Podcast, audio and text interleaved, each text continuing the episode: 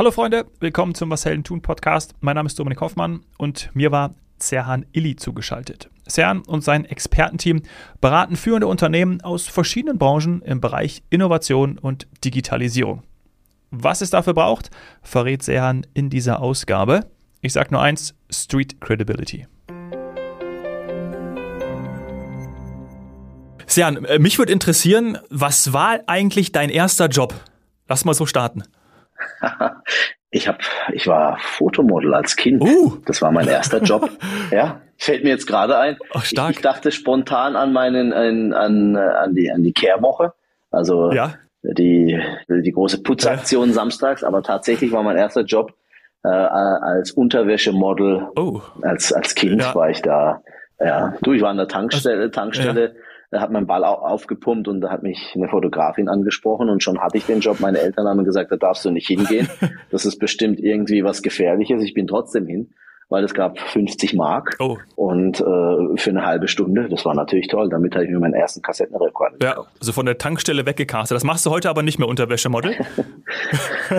Nein, ich glaube, da, da, da fehlt es noch ein bisschen äh, an, an, an der Form. Ja, okay. Und, und äh, was war so Ausbildung, Studium und dann danach der, der erste Beruf?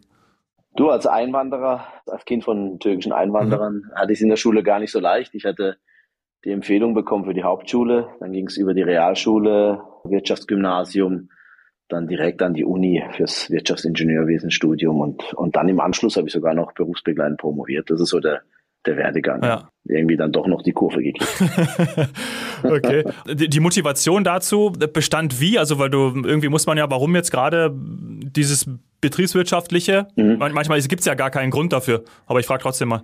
Gut, ich, ich habe ich hab eine Schwester, die ist fünf Jahre älter, die hat das ein bisschen vorgelebt mit dem Studiengang. Auf der anderen Seite muss ich sagen, was, was auch so die Motivation war, mein, mein Papa hatte, hat keine Schulbildung, ja, hat, hat bei, bei Daimler gearbeitet am Band und er hat zu mir immer gesagt, wenn er von der Schicht zurückkam, schau mal, entweder arbeitest du wie ich und äh, da kannst du es auch zu was bringen, ja, das ist auch ordentlich, ähm, oder du ziehst halt einen Anzug an, aber dafür musst du halt lernen. Und ich habe immer gesagt, ja, ich verstehe das alles nicht, hat das ja kein Problem. Die anderen verstehen es schneller, dann lese es dir einfach dreimal durch und dann hast du es doch auch. Und das war eigentlich so eine coole Handlungsempfehlung, der bin ich gefolgt und, und dann hat es ganz gut geklappt. Ja. Also ist dein Vater jemand, der dein Leben beeinflusst hat? Würdest du es schon sagen? Ja, auf jeden Fall. Ich meine, sehr mutig, damals gab es kein Internet, der seinem Radioruf gefolgt, ist in den Zug gestiegen, ohne Koffer, ohne nichts, hat quasi die Heimat verlassen und äh, ist nach Deutschland gekommen äh, als Gastarbeiter und hat sich das alles aufgebaut. Und kannst dir mal vorstellen, ich habe neulich eine Geschäftsreise gehabt und habe mein Handy im Auto vergessen. Ja. ja. Und ich war einen Tag weg äh, kannst dir vorstellen, wie chaotisch mein, mein oh Tag Gott. dann auch war, ja. tatsächlich, ja. Und wenn man das mal wieder so ein bisschen vergleicht, war das schon sehr mutig und war schon sehr inspirierend. Ja, das ist mir auch mal passiert. Ich äh, wusste gar nicht mehr, ich habe gedacht, ich äh, kann nicht mehr leben. Irre, wie wir von den Dingern äh, abhängig sind. ja, aber ich, aber ich würde mal sagen, ähm, dann hat das ja auch irgendwie dazu geführt, äh, dass du den Weg natürlich gegangen bist, den du gegangen Rückblicken kann man das natürlich immer sagen, aber das hat ja auch dann dazu geführt, dass du zunächst als Angestellter tätig warst, ja auch in der Automobilbranche, aber dann auch Unternehmer geworden bist so dein Weg. Ja, absolut. Also für mich war das wie so eine Art Coming Out. Mhm. Irgendwie bist du in einem Corporate, in einem Unternehmen, fühlst dich da wohl und äh, in diesem System und in diesen Strukturen und versuchst natürlich zu performen und dich weiterzuentwickeln. Du merkst aber immer, ah, es stimmt irgendwas nicht, ja. Also du äh, bestimmst deine Arbeitszeiten weitestgehend selber, du möchtest irgendwie hier performen, dann darfst du aber nicht, dann siehst du aber hier Potenziale, da darfst du aber auch nicht ran dann musst du wieder an deiner Baustelle bleiben und das sind solche Themen. Irgendwann mal gab es dann halt die Chance dazu, ein, ein, Unternehmen zu gründen. Das war direkt nach der Promotion. Es gab einfach keinen Anschluss dann bei der Firma und dann habe ich gesagt, komm, los geht's. Eigentlich total naiv, man muss sich das mal vorstellen. Zu dem Zeitpunkt hatte ich mir eine Eigentumswohnung gekauft, bin Vater geworden und es war die Lehman Brother Krise mhm. und hatte eine Top-Ausbildung. Dann habe ich mich dazu entschlossen, äh, eine Firma zu gründen. Du kannst dir natürlich vorstellen, in meinem Umfeld, da sind alle zusammengebrochen. Wie kann man das alles wegschmeißen, was ich da aufgebaut habe an Bildung und mir jetzt äh, ja, eine, eine Beratung gründen. Ja. ja. Und ähm, das ist in Karlsruhe, oder? Liege ich da richtig? Ist in, ist in Karlsruhe, ja, wir haben zwei, zwei Standorte. Wir sind in Karlsruhe und einmal in Pakistan, ja, da haben wir ein Tech Center und, und hier in Karlsruhe. Aha, ja. Okay. Und wie kam so diese, also du, du hast ja gerade gesagt, äh, war das bei Porsche? Ja, oder? Wurde, ja, genau, es war bei, bei Porsche. Ja. Genau, und genau. was hast du da gemacht? In welchem Bereich? Du, da war ich in verschiedenen Stationen. Also ich war da, habe da als Praktikant angefangen, war da im, im, im Produktmanagement, in der Baureihe, dann ging es in die Qualität rüber, dann war ich mal im Innovationsmanagement, Strategie, war ein halbes Jahr im Ausland, in Dubai, da war also vom Autohaus, vom Vertrieb bis hin zum Marketing war da alles dabei, dann Strategie, Entwicklungsstrategie, waren ganz verschiedene Themen und ein bisschen eben zur berufsbegleitenden Promotion. Im Prinzip war das eine tolle Ausbildung, die ich da genießen durfte, ja, von der Porsche. Ja, aber das hat ja dann auch dazu geführt, dass du so einen Werkzeugkasten wahrscheinlich an die Hand bekommen hast, um dir Gedanken dazu zu machen oder auch diesen Schritt zu wagen, eine Unternehmensberatung zu gründen. Ja, genau in diesen Bereichen Innovation, Strategie, das digital natürlich auch, aber das hört sich zumindest für mich danach an. Ja, wobei rückblickend muss ich sagen, Dominik, wenn ich mir das angucke, das, was ich jetzt an der Uni gelernt habe oder, oder dann wieder bei der Porsche AG gelernt habe, was nutze ich davon jetzt im aktuellen Job? Ich glaube, die größte Lernkurve war tatsächlich, als ich das Unternehmen gegründet habe und, Learning by doing dann. die Heraus genau, ganz genau. Also das Thema Street Credibility oder auch Probleme lösen. Natürlich kriegt man so ein bisschen das Handwerkszeug von der Uni mit, ja. wenn man sich auf Klausuren vorbereitet. Natürlich kriegt man auch so ein bisschen Struktur und Professionalität dann mit, wenn man, wenn man in einem Corporate oder so bei der Porsche AG arbeitet. Alles prima aber so die, die Feuertaufe und, ja. und das Veredeln erfolgt dann tatsächlich als Unternehmer. Ja, kenne ich. Und wahrscheinlich ist es so ein bisschen, ich, ich würde es immer auf zwei Punkte zurückführen, Flexibilität und Schnelligkeit. Und die hatte ich in meiner Zeit bei Corporates, bei Unternehmen auch nicht. Oder habe ich nicht gesehen oder auch mhm. konnte ich selbst nicht auf die, auf die Straße bringen, die PS irgendwie. Weil der Rahmen für mich auch nicht da war. Das würde ich ähnlich beschreiben wie du. Und dann diese Flexibilität und Schnelligkeit einfach zu haben und auch zu sehen gegenüber anderen, dann auch gerade was so digitale Transformation angeht, ist natürlich auch ein Wort, was viel, äh, viel benutzt wird, aber vielleicht auch, auch gerade für unser Thema jetzt, äh, was wir besprechen, denn ich glaube, gerade was so in den letzten zwei Jahren ist, da würde ich gerne mal deine Sichtweise bekommen. Wie war das für euch? Also wenn euer Unternehmen behandelt ja auch damit irgendwie Digital-Business äh, zu bauen, ja, also äh, darum, darum geht's ja hauptsächlich. Ich meine, und die letzten zwei Jahre war es ja so, dass, dass man entweder reagieren musste, die Unternehmen, ja, oder es auch wollte. Ja. ja. Also entweder wurde man dazu gezwungen oder war ich schon irgendwie intrinsisch, intrinsisch da. Wie hast du dann die letzten Monate erlebt, gerade auch mit diesem Blick auf, ja, auf Flexibilität und Schnelligkeit. Ist das was Gutes? Kann man ja auch sagen. Äh, in Bezug auf Digitalisierung, dass die, die, dass die Firmen jetzt so ein bisschen in die Pötte kommen und alles, was, was nicht bei drei auf den Bäumen ist, digitalisiert wird, meinst du das? Ja, ja, genau. Und vor allem aber auch noch diesen Schritt weiter, so aus deiner Perspektive zu sehen, okay, schau mal, ja, jetzt müssen sie, ich meine, das ist ja auch klar, ne, jetzt in die, in die Pötte zu kommen, aber gleichzeitig mhm. muss man ja jetzt auf einmal auch schneller werden. Ne? Also das, was vielleicht vorher irgendwie dieses Langsame war und jetzt einfach neue Mindsets aufzubauen. Wir haben ja ewig davon ja. geredet, digitale Transformation gibt's ja ewig, ey.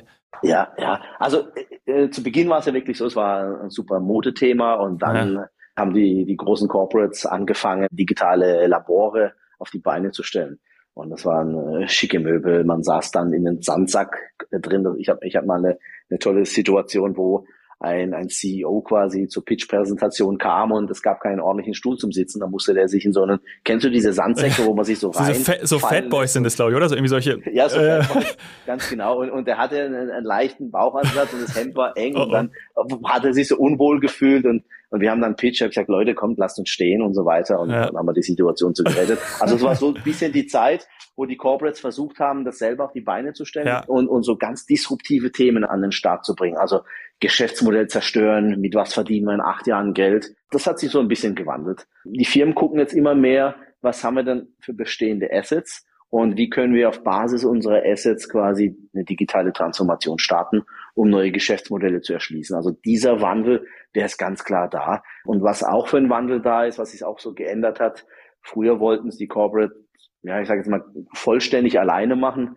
Jetzt ist irgendwie klar die Arbeitsteilung. Ja. Also man hat ein Ökosystem aus Partnern um sich herum, die schieben die Themen an. Man hat da sein Minimum Viable, Lovable Product, die ganzen Digital Businesses, die sind alle da. Und dann kommt die eigentliche Stärke von so einem Corporate ins Spiel, dass sie das Ganze dann skalieren können und dann und die Strukturen nutzen können. Und, und die Arbeitsteilung, die funktioniert im Moment sehr, sehr ja, gut. Ich finde es total geil, gerade diese Kooperation zu schließen, so äh, Schnellboote zu haben, die dann um so einen Corporate-Tanker drumherum fahren, finde ich total cool. Und ja. das jetzt aber auch zu wollen. Ne? Und das ist, glaube ich, auch ein Unterschied. Das war irgendwie vor, vor drei, vier Jahren eben noch nicht so. Da hat man das irgendwie geblockt und das können wir doch in-house machen. Oh, was haben, haben wir da für, für Kosten? Dabei haben sie dann irgendwann gemerkt, ah, ist vielleicht doch besser, sich auf äh, sogar ja genau gerade auch was das langfristige angeht. Und das finde ich total cool, jetzt da auch mehr zusammenzuarbeiten. Und in den letzten zwei Jahren hat auch noch das dazu beigetragen, dass dann ja, dass dann viel mehr Entwicklung möglich war oder Transformation. Ja, wir haben uns da voll drauf angepasst. Also unser Durchbruch kam eigentlich, also jetzt auch von den Zahlen her, wir haben das Thema digitale Transformation in Produkte gefasst. Also es ist eine, eine intangible Serviceleistung, Dienstleistung, die wir da anbieten. Ja. wir haben gesagt, guck mal, drei, sechs, zwölf, 24, 48, in drei Tagen identifizieren wir neue Chancen für dich. In sechs Wochen passt die Strategie, Geschäftsmodell ist da. Zwölf Wochen haben wir einen Prototypen, ein Minimum Viable Product. In 24 Wochen hast du schon ein, ein Digital Business, was du schon am Markt anbieten kannst, machst die ersten Umsatzströme und danach 48 skalieren wir das zusammen hoch und, und dann hast du die Venture Scaling Themen. Und seitdem wir das so paketiert haben und die Kunden quasi sich aussuchen können, Moment, ich bin eigentlich schon weiter im Prozess oder ich will von vorne anfangen, hat es bei uns auch wirklich die Zahlen nach oben geschnitten. Ja. Ja, das ist habe ich auch auf eurer Website gesehen. Den Link packe ich auch in die Show Notes zu diesem zu dieser zeitlichen äh, Aufteilung. Hat mich auch beeindruckt. Fand ich cool, das so so konkret zu haben, weil oft fragen ja viele, äh, was heißt denn das überhaupt? Und da kann man es genau so ja. identifizieren. Was auch ganz neu ist in diesem Bereich digitale Transformation ist, also wir haben es ja äh, dank des Erfolgs konnten wir jetzt auch wirklich ja, uns eine, eine kleine Marke aufbauen. Wir sind komplett weg von Time and Material. Ähm, also wir haben, wir bieten nur noch Value-Based Pricing an. Das heißt, und es sind auch Umsatzströme, wo man sagen, okay, für uns bezahlt man eine monatliche Fee. Die, die geht einfach durch. Man kann das monatlich kündigen, ähnlich wie ein Netflix-Abo. Und äh, wir kümmern uns quasi darum, welche Teamzusammensetzungen am besten passen. Ja. Ob wir jetzt da jetzt zwei Psychologen nehmen, einen Gamification-Experten, den Maschinenbauer oder den Digital Health-Experten, das entscheiden wir dann, was das Unternehmen da am besten braucht. Ja, und das sind alles Leute, die für dich mit dir zusammen arbeiten. Du hast die Techies aus Pakistan äh, erwähnt. Ist das, oder ist das auch ein Netzwerk, auf die ihr dann zugreift? Nee, nee, wir haben alles bei der Ili Digital. Ja. Und das ist übrigens das Wichtigste, was ich über das Geschäftsleben gelernt habe. Das, also, das Ergebnis hängt maßgeblich damit zusammen, dass man die richtigen Leute versammelt und um sich hat. Und zu Beginn als junger Unternehmer, da dachte ich immer, es dreht sich alles um mich und wer hat das große Talent und wie kann man das miteinander addieren. Aber wenn ich jetzt mal so in die Mannschaft reingucke, dann sind es wirklich außergewöhnliche Menschen, die da um mich versammelt sind und die die können Sachen viel, viel besser als ich. Und das ist auch gut so. Ja, ich habe von manchen Dingen auch wirklich gar keine Ahnung, aber ich vertraue denen, dass sie das auf den Punkt abliefern. Und äh, am Ende des Tages, wenn man so eine so eine Zusammenkunft hat, dann ja, dann kann man einfach nur Erfolg haben. Ja. ja. Wäre das auch ein Rat, den du jüngeren Menschen, aber Unternehmern auch im Allgemeinen mit auf den Weg geben würdest? Ja gut, wenn man natürlich zu Beginn gründet, ist man meistens alleine zu Beginn. Mhm. Und was tatsächlich Sinn macht, ist, ich würde erstmal so Mama, Papa, Freunde, äh, Freundin oder Freund einfach mal ausklammern als Ratgeber. Und, und wirklich, die meinen es eigentlich gut mit einem. ja, und das ist eigentlich der schlechteste Rat. Also ja. das kann nur, kann nur schlecht werden. Also man, man muss ja zu Beginn einfach gucken mit, was ist so der, was sind die fünf Menschen um mich herum, also die neuen um mich herum. Und, und da empfehle ich ganz klar äh, Leute mit hoher Chancenintelligenz, Unternehmer sollten da drin sein. Menschen mit Good Vibes, ähm, aber auch Menschen, die dabei sind, die, die fürs Seelenheil gut sind. Und ich glaube, so kann man wirklich ein Unternehmen starten. Und wenn es dann darum geht, wenn die Mannschaft wächst sozusagen und das Unternehmen prosperiert, dann sollte man sich tatsächlich äh, Leute suchen, Kollegen suchen, die wirklich smarter sind und die einfach komplementär zueinander gut passen. Und dann, wenn man dann noch mit Leidenschaft dabei ist und einen rationalen Mehrwert abliefert, dann, dann kann wirklich fast nichts mehr schiefgehen. Ja. Ja, jetzt fragen sich wahrscheinlich manche Zuhörer, wie finde ich denn diese Leute? Wo sind die? Wo gibt's die? ja, also ich, ich finde, das ist, ach, also wenn man sich selbst bewusst ist über sein eigenes Profil und wenn man weiß, was man da anbietet und wie die, wie die Plattform aussieht, dann kommen die Leute automatisch. Wir kriegen extrem viele Bewerbungen und ich sehe auch von den Bewerbungen, die bei uns eintrudeln, dass es passt vom Profil wirklich gut, weil sich das rumspricht und, und weil die Ansprache im Netz oder sonst irgendwo sehr, sehr klar ist hinsichtlich unseres Profils. Also ist klar, wir haben ein Profil, wir polarisieren vielleicht, für, für manche ist es nichts, für die anderen ist es wieder super. Und genau das ist, glaube ich, so das Geheimnis, wenn man nicht versucht jetzt, oh Gott, wir müssen jetzt irgendwie alle ansprechen, sondern wenn man ein eigenes Profil hat, man kennt es und kommuniziert es gut, dann findet man auch die richtigen Leute dazu, ja. Ja, Glaube ich auch. Ist es auch, ist das auch derselbe Weg, wie man Kunden bekommen kann? Also ich meine, steht ja bei euch auf der Website unter anderem Großunternehmen, Allianz, Daimler, hören ja auch auf euren Rat oder bearbeiten mit euch zusammen. Wie kommt es da zu so einer Zusammenarbeit? Kann man da noch einen Einblick geben? Ja, ich habe eine sehr, sehr, sehr große Leidenschaft für das Thema Sales. Okay. Und ja, das ist also Akquise zu betreiben, das ist wirklich, wenn, wenn man versteht, dass es nicht irgendwie was mit Verkaufen zu tun hat, sondern man ist ein Dienstleister, der Probleme löst und auf der anderen Seite ist jemand, der wirklich einen Dienstleister sucht, der, der einem hilft, dann, und wenn man dieses Matching da hinkriegt, dann ist, ist es eigentlich relativ einfach. Aber es gibt schon so paar, paar Tricks, wenn wir einen neuen Kunden an Land ziehen möchten und zur Sommerzeit mal eine E-Mail schicken an einen Entscheidungsträger.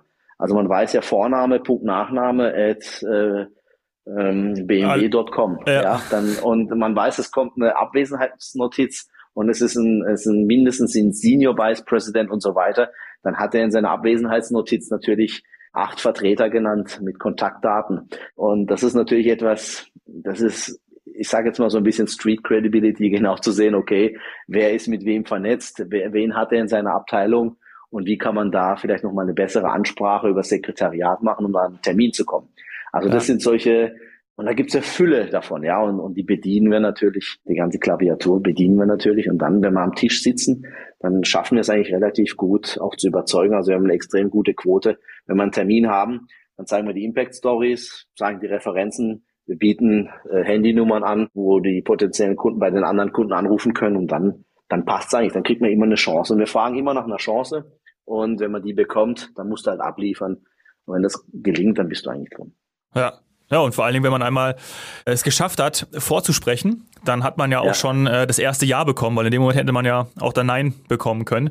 In dem Zusammenhang fällt mir eine interessante äh, Geschichte ein. Ich weiß gar nicht, wie lange es jetzt her ist oder ob ich das schon mal in den letzten Monaten mal hier in dem Podcast erzählt habe oder Jahren. Der Chelsea, der Fußballclub, sollte ja einen neuen oder hatte einen neuen Sponsor gesucht. Und dann äh, haben sie gesagt, hm, gehen wir mal anders ran und haben sich 20 Weltunternehmen ausgesucht, wirklich richtig klasse Unternehmen mit großen mhm. Namen, alle bekannt und haben jeweils dem CEO einen Koffer geschickt. Und in dem Aha. Koffer war unter anderem, auch das weiß ich, was da noch alles drin war, aber es war unter anderem natürlich das Chelsea-Trikot drin, das Heimtrikot, das blaue. Und jeweils dann vorne von dem Unternehmen der Schriftzug als Titelsponsor. Mhm. Und, äh, saugeil. Saugeil, oder? Und einer davon ist ja. auch geworden. Und ich glaube, es war auch diese japanische, dieses Yoko, Yokohama, Yoka, irgendwas wie diese, ich glaube, Reifenfirma war es, ja, glaube ich, ja. oder? Ich glaub, ja, aber ge ge so, genau, geil, genau das ist genau der Ansatz, äh, den man fahren muss. Also wir haben auch schon ein Unternehmen gewonnen aus dem DAX, wo es darum ging, was zu visualisieren, was zu zeigen. Wir haben einen Prototyp gebaut und haben dem quasi vor Augen geführt, guck mal, so könnte das auch aussehen. Und äh, so sehen wir das, das ist das Geschäftsmodell dahinter, das ist der Execution-Plan äh, ihr müsst nur noch aktivieren, ruft uns an. Und das hat funktioniert. Also das Thema, und da sind wir jetzt mitten im Unternehmertum. Also da, wir haben nicht losgelegt, weil, ah, da fehlt noch die Bestellnummer oder oh, die Ressourcen sind reserviert, noch nicht reserviert und so weiter. Also du gehst in Investment, bist mit Feuer und Flamme dabei und gehst ins Risiko und, und kriegst ein Feedback und das macht unheimlich Spaß, ja. Ja, ja, finde ich total geil. Super motivierend, mit dir zu sprechen. Ich glaube, dieses Thema, was du eben auch gesagt hast, Menschen, die, die auch Chancen sehen, ne? ich glaube, du hast eben, oder Chancenintelligenz oder wie du es auch genannt hast, ähm, ja. das ist halt echt geil, diese Chancen zu sehen und dann auch zack. Also dann ist ja irgendwie Erfolg ja auch Vorbereitung trifft Gelegenheit, weil das hat man ja eh schon alles in sich. Und dann diese Chancen zu sehen und dann ja. kann es natürlich auch 50-50 sein, aber meistens funktioniert es ja dann auch. Das ist ja das Lustige. Ja, aber 50-50 ist das nicht fair? Also so eine ja, total. Quote. Also total geil. Überlegen. Und wenn man dann noch seine persönliche, jetzt sagen Nuance noch reinbringen kann, dann kann man auch diese 50 Prozent ganz locker auf 80 Prozent hochheben. Also du musst auch mal gucken in deinem Umfeld. Wer ist ein Ja, Ja, aber sage. Also es gibt ja immer diese Bedenkenträger, ja, funktioniert, ja. aber. Also neulich habe ich mit, mit einem gesprochen und gesagt, boah, haben wir schönes Wetter. Ja, aber ab Mittwoch soll es wieder regnen. Ja, und das ist so, das, das ist das, das Typische, hä, wir, wir haben doch jetzt Samstag. Was denke ich jetzt an Mittwoch? Klar, ein bisschen ja. mit Forecast und so weiter, aber Leute, äh, jetzt, jetzt mal bitte beisammen bleiben. Und ich glaube, solche, ich sage immer, es sind so ein bisschen toxische Leute. Äh, für Unternehmer sind es toxische Leute. Ja. Die muss man wirklich raushalten. Weil alles, was ins, ins, ins Ohr reinkommt, verarbeitest du in deinem Gehirn und das bestimmt dann auch deine Aktionen. Ja. ja. Und deswegen müssen, also ich gucke da immer penibelst drauf. Wenn einer zu negativ ist, dann streiche ich den so ein bisschen aus meinem Universum raus. Ja. Ja, das sind dieselben Leute, die auch, äh, wenn sie sieben Tage im Urlaub sind, nach dem vierten Tag sagen, oh, scheiße, nur noch drei Tage. ja, genau. Ja, ganz genau. oh Mann, ey.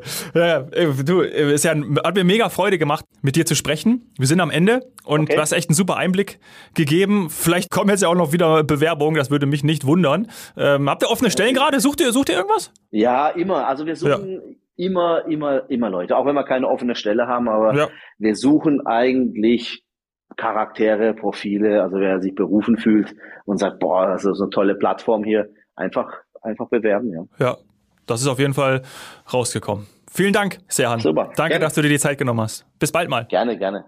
Bis dann. Ciao. Danke, Dominik. Ciao.